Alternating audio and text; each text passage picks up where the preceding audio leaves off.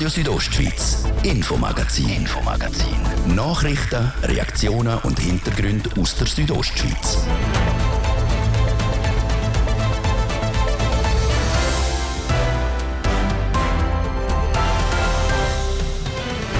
Vom kleinsten Blümchen bis zum grössten Baum. Die Tierwelt, eigentlich alles, was keucht und verleuchtet, ist wichtig für unsere Lebensqualität.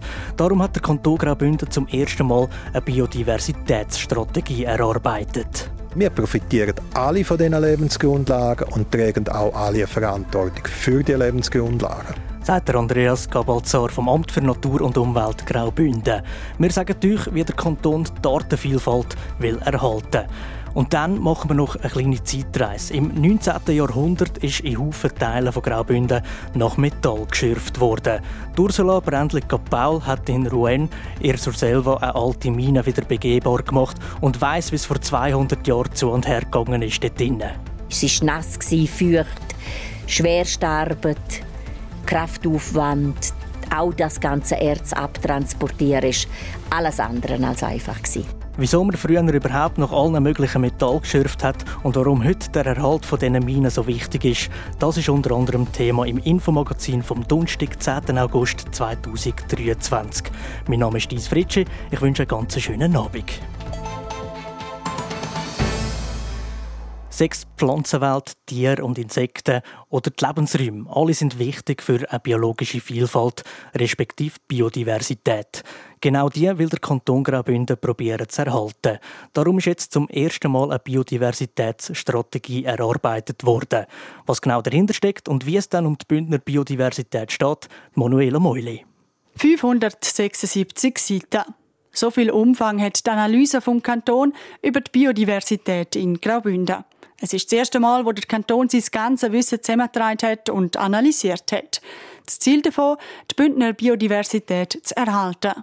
Das ist gerade im Tourismuskanton wichtig, so der zuständige Regierungsrat der Jan Domenic Barolini. Man sieht auch bei der Werbung, es wird nicht Werbung gemacht mit Bildern von der A13 oder von Industriequartier, sondern es wird Werbung gemacht mit einer Vielfalt von Natur- und Kulturlandschaften und das ist der Wert und die Attraktivität vom Kanton und es geht darum, um das zu fördern und auch lang langfristig erhalten und noch verbessern, dort wo Bedarf ist. Und auch darum ist die Analyse vom Kanton schlussendlich so dick, also 576 Seiten lang geworden. Entstanden ist der Wälzer ursprünglich, weil der Bund Maßnahmen von der Kanton verlangt hat für den Bereich Natur- und Umweltschutz. Das sei aber zu wenig in die Tiefe gegangen. Darum hat der Kanton Graubünden einen anderen Weg gewählt dass man zuerst einmal die Leute sensibilisieren will und dass man auch aufzeigt, wo man handeln könnte. Und äh, zwar auf freiwilliger Basis und nicht durch weitere Verbot. Das ist der Bündner Weg, wo wir versuchen, im Dialog, im Konsens einen Schritt weiterzukommen. Darum hat der Kanton verschiedene Handlungsfelder und 28 Maßnahmen formuliert. Die betreffen vor allem den Bereich, wo der Schuh drückt im Kanton. Laut dem Umweltschutzdirektor sieht es bezüglich der Biodiversität grundsätzlich aber nicht schlecht aus. Wir haben in den oberen Lagen, dort ist die Biodiversität noch größtenteils intakt und dort geht es darum, um die zu erhalten. Aber wir haben im Gewässerbereich, das heißt Bech, Flüsse, Moor etc., dort haben wir ein Manko, ein Defizit, wo es darum geht, zum Aufholen. Und dann auch in tieferen Lagen, dort ist auch ein Bedarf äh, festgestellt worden. Besonderer Aufholbedarf gibt es also vor allem im Bereich vom Wasser dass Graubünden als Wasserkraftkanton dort Biodiversität zugunsten der Energiegewinnung schleifen lassen hat, das will der Jan Domenic Barolini so nicht unterschreiben. Es sei immer ein Abwägen zwischen verschiedenen Interessensgruppen. Wir als Wasserkraftkanton hat Wasserkraft natürlich gesellschaftlich auch sehr eine große Bedeutung und auch für die Energiewende hat Wasserkraft eine große Bedeutung. Aber es geht darum, zum im Einzelfall schauen, wie man Biodiversität nicht weiter einschränkt durch Wasserkraftnutzung oder dort, wo Wasserkraft schon genutzt wird, dass man dort versucht, Maßnahmen allenfalls zu ergreifen, um die Biodiversitätssituation zu verbessern. Entsprechend hat alles im und rund ums Wasser auch einen hohen Stellenwert der Biodiversitätsstrategie. Daneben gilt es, die ökologische Qualität zu erhalten und vor allem im Tal, wo die Natur stark von uns Menschen genutzt wird, die Biodiversität zu fördern. Und viertens, eben noch die Eigenverantwortung zu stärken. Weil Biodiversität, die betrifft uns alle, wie der Andreas Gabalzar sagt. Als Leiter Natur und Landschaft beim Amt für Natur und Umwelt ist er federführend bei dieser Strategie. Biodiversität besteht ja nicht nur einfach aus schönen Blümchen und Schmetterlingen und Vögeln, oder? sondern das sind die Lebensgrundlagen schlechthin. Und es ist so, wir profitieren alle von diesen Lebensgrundlagen und tragen auch alle eine Verantwortung für die Lebensgrundlagen. Entsprechend können auch alle bei dieser Strategie mitreden. Momentan läuft nämlich die öffentliche Mitwirkungsphase. Und dort darf die Bevölkerung die Massnahmen vom Kanton einstufen und auch neue Ideen vorschlagen. Wer das Angebot vom Kanton will nutzen, den Fragebogen zum Mitmachen findet man unter www.anu.gr.ch.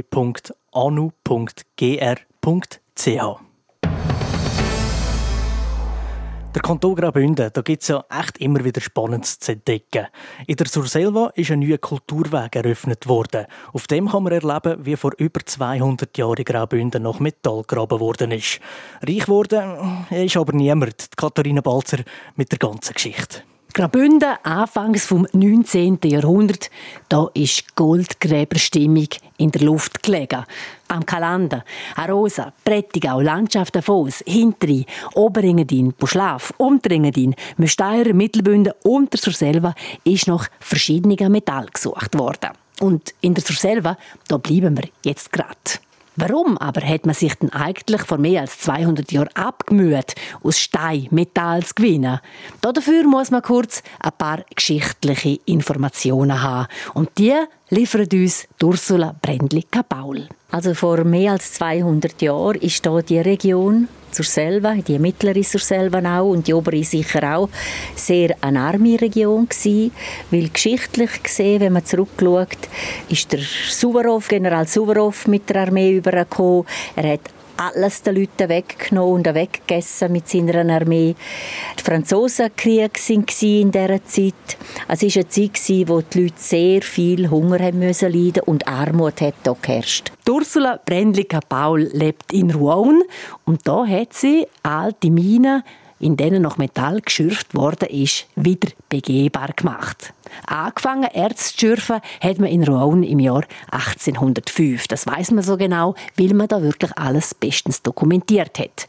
Die Idee dazu, die hat der Bader Placidus Aspescha gehabt. Der Gelehrte und Pionier hat gesehen, wie arm die Leute in der Gegend leben müssen und hat eine Idee gehabt.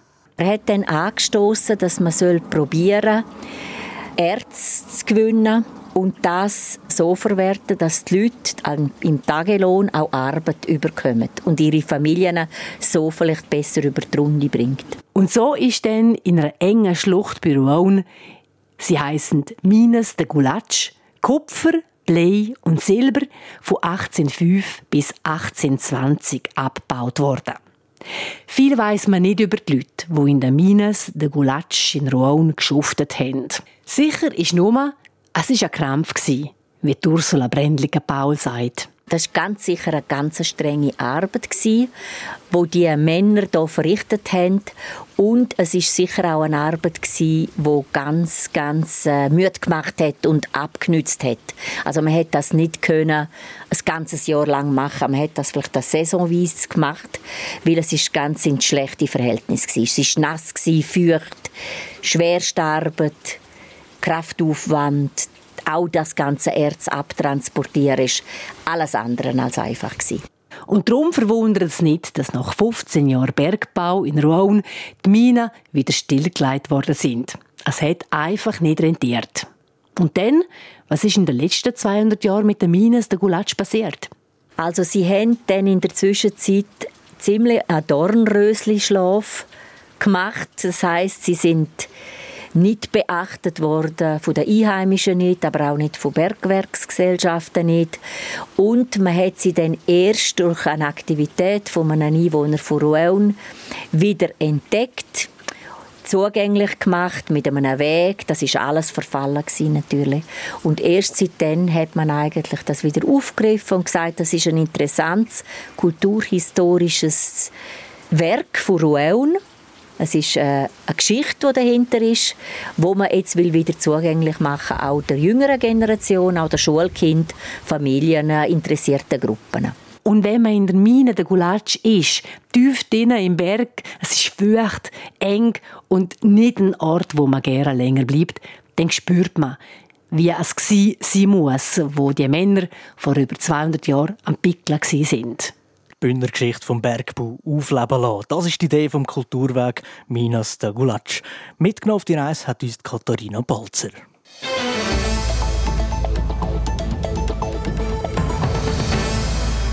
In unserer Wochenserie schauen wir uns die Situation von hochbegabten Kindern im Kanton Graubünden genauer an. Wenn jemand besonders musikalisch ist oder gut in einer Sportart, wird der oder die gefördert. Kinder, die aber im intellektuellen Bereich, also in der Schule, besonders begabt sind, werden im Kanton Graubünden in den meisten Fällen nicht speziell gefördert. Das hat verschiedene Gründe, wie Christina Schmid berichtet. Die Förderung von hochbegabten Kindern ist immer noch ein Tabuthema in unserer Gesellschaft. Das zumindest sagt Mayra Marquis. Sie ist Lehrerin für besonders begabte Kinder und hat einen Verlag, wo Lehrmittel genau für solche Kinder rausgibt. Die Förderung von begabten und hochbegabten Kindern, das ist viel weniger akzeptiert und man denkt sich oft, ah, diese Kinder brauchen diese Förderung eigentlich gar nicht. Wieso? Sie wissen es ja eh. Also wieso sollte man diese fördern? Wieso sollte man nicht die Kinder viel mehr die Zeit widmen Kindern, wo, wo hinterher sind? Und das ist eine fehlerhafte Auffassung. Das Gleiche sagt auch Marli Striaka. Vor gut 20 Jahren hat sie die Heureka Cheers gegründet. Eine Schule für besonders begabte Kinder. Sie hat das nicht nur gemacht, weil sie es wichtig findet, dass die Kinder gefördert werden. Es war auch ein bisschen aus Notwehr. Es gibt Kantone in der Schweiz, die ein bisschen weiter vorne sind jetzt in, in Sachen Förderung von begabten Kindern, die auch schon Konzepte aufgestellt haben. Im Kanton Graubünden, wie soll ich sagen, ist man einfach im Bewusstsein nicht so weit. Also zuerst einmal in der Ausbildung der Lehrer, oder? Dort hat das Thema Hochbegabung einen sehr einen geringen Platz im Ausbildungskurriculum. Und dann findet man es einfach auch nicht so wichtig. Und dann kommen über die Vorurteile, dass die Kinder äh, ihren Weg so schon selber den machen. Das ist übrigens sogar damals in der Grossratsdebatte ist das so ausgeführt worden. Und wenn die Marli Striaka von der Grossratsdebatte redet, dann geht sie zurück zu den Anfängen der Heureka vor 20 Jahren. Im 2001 ist in Graubünden die Begabtenförderung in einem Pilotprojekt angeschoben worden. Die Marli Striaka war daran beteiligt. Zwei Jahre später ist die Idee dann aber an einer Sparrunde schon wieder geopfert worden. Man hat nicht einmal das Resultat von dem Pilotprojekt abwarten. Der damalige Bildungsminister, der Claudio Lardi von der SP, hat gesagt, und das kann man im Ratsprotokoll nachlesen, es gehe darum, dass man den Ehrgeiz der Eltern nicht auch noch auslebt. Hochbegabte Kinder würden im Gimmi dann schon gefördert.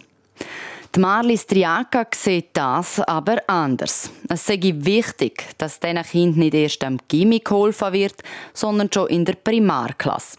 Also hat sie damals nach einer Lösung gesucht und Teureka eröffnet.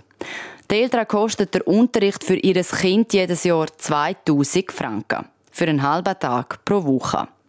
Die Gemeinden müssten die Eltern dabei finanziell unterstützen. So sieht es nämlich das Schulgesetz vor, wo im 2012 revidiert worden ist. Aber viele Gemeinden machen das nicht. Sie sagen, an ihren Schulen gäbe es bereits Programm zur Förderung von begabten Kindern. Und das ist ein grosses Problem, wie Marli Striaka sagt. Der Bereich ist der Schulgemeinde delegiert worden. Und wenn so Bereiche an die Schulgemeinde delegiert werden, dann macht jede Gemeinde etwas anderes. Oder?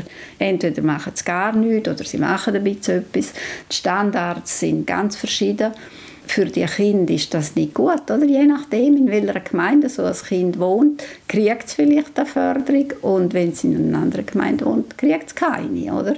Darum fordert Marlis Triaca, dass eine kantonale konzeptionelle Verankerung von der hochbegabten Förderung eingerichtet wird. So hat sie es in einem Brief geschrieben, wo sie auch an den Bildungsminister John Domenic Parolini von der Mitte geschickt hat. Dass so etwas nicht so schnell geht, ist der Marlis Triaca bewusst. Bis politisch etwas passiert, wünscht sie sich aber zumindest eins. Der, der Kanton müsse da gewisse Standards setzen und äh, Vorgaben geben, wie die Gemeinden das sollten durchführen. Und wenn es nur eine Empfehlung wäre für die einzelnen Schulgemeinden, oder? Das, das wäre doch einmal ein Anfang, ein Konzept als Empfehlung, schauen, die und die Möglichkeiten sind da, tun es doch einmal probieren. Zum Vorschlag habe der John Domenic Parolini noch nichts gesagt und bei seinem Amt heisst es lediglich, das Papier sei angekommen. Morgen nehmen wir das Thema hochbegabte Kinder hier im Infomagazin noch ein letztes Mal genauer unter die Lupe. Es geht um einen Schreibwettbewerb. Eine ganz andere Art zum Kind fördern. Wir machen eine kleine Verschnaufspause. In der sagt euch meine liebe Kollegin Tanina Hartmann, wie es Wetter und verkehrstechnisch draussen aussieht. Das Wetter präsentiert von disco-fox.ch. Die Tanzschule in Chur für Partyspaß. Jetzt mit neuen Kürzen, damit du auf jedem Fest daheim bist. Auf disco-fox.ch. Der Abend und auch die Nacht auf die bleiben trocken und der Morgen Freitag, der ist einfach nur sonnig. Die Temperaturen die sind auch wieder sommerlich mit bis zu 29 Grad im Churer Rheintal, 27 in der Surselva und 23 im Oberengadin. Am Wochenende wird es auch sonnig, das Gewitterrisiko das steigt aber und so wird es gegen Abend einmal nass aufpassen. Also wenn ihr in den Bergen unterwegs sind, die Temperaturen die bleiben am Wochenende auch sommerlich mit bis zu 30 Grad. Verkehr. Auf der A13 San Bernardino Richtung Chur zwischen Rotenbrunnen und Reichenau haben ihr stockenden Verkehr wegen Verkehrsüberlastung und noch ein bisschen stockend wegen Feierabendverkehr in der Stadt Chur. Verkehr. Und jetzt geht es weiter mit dem zweiten Teil vom Infomagazin. Ich gebe zurück an meinen lieben Kollegen Thies Fritschi. Radio Südostschweiz, Infomagazin, Infomagazin. Nachrichten, Reaktionen und Hintergründe aus der Südostschweiz. Es gibt einen Wechsel an der Spitze vom EHC Chur. Der aktuelle Präsident hört auf. Zwar nicht auf Ende Jahr, sondern schon ziemlich gleich. Serena Zinsli. Per Mitte August ist Schluss. Der Christian Aliest gibt sein Amt als Präsident vom EHC Chur ab. Ja, der Aufwand ist immer, immer grösser geworden, der Aufwand ist immer intensiver geworden. Und die persönliche Belastung ist äh, immer äh, gestiegen. Es ist äh, schlussendlich für mich zu viel geworden. Es hat mir nicht gut getan. Aufgrund von dieser Situation habe ich dann äh, den Entscheid müssen fällen oder gefällt. Interimistisch übernimmt der bisherige Vize der Carmine Di Nardo. Auch wenn er den Club nur vorübergehend präsidiert, sei es für ihn eine Ehre. Mir bedeutet das sehr viel. Ich, meine, ich bin als Sechsjähriger mit meinem Tat und mit meinem Vater in das Stadion hineingegangen und habe schon sehr vieles miterlebt. Also man kann wirklich sagen, dass ich der Kur Steinbock im Herzen träge und ich werde ganz klar Vollgas geben für unseren EHC Kur. Von den Junioren bis zur ersten Mannschaft. Bis jetzt ist der Carmine Di Nardo neben Vizepräsident unter anderem auch verantwortlich für die Elternarbeit. Die nächsten Wochen ändere sich mit dem Wechsel also einiges für ihn. Also aktuell wartet sicher sehr viel Arbeit auf mich. Und die neue Saison steht vor der Tür und wir haben noch einige Hausaufgaben erledigen, aber mit unserem Vorstand, äh, wo tagtäglich dran ist, werden wir das auch meistern. Und ich finde es extrem cool, dass aktuell sehr viel Support von der ganzen EHC-Familie kriegen. Bis die Nachfolge von Christian Alias definitiv geklärt ist, ging es sicher noch einen Moment, so der Carmine Di Nardo weiter. Aktuell sind wir dran, eine sogenannte Findungskommission zu bilden. Wo sicher so schnell wie möglich die Arbeit aufnehmen wird. Aber man kann sagen, aktuell haben wir noch keinen Namen und haben auch noch mit niemandem geredet. Und wie gesagt, wir gehen jetzt einen Schritt ums andere und wollen auch nichts überstürzen. Serena Zinsli über den schnellen Rücktritt vom EHC-Präsident.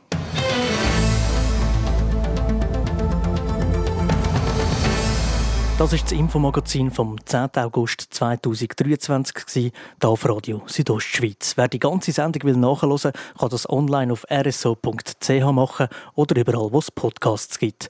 Mein Name ist Dies Fritschi. Ich wünsche allen zusammen ganz einen gemögigen Abend.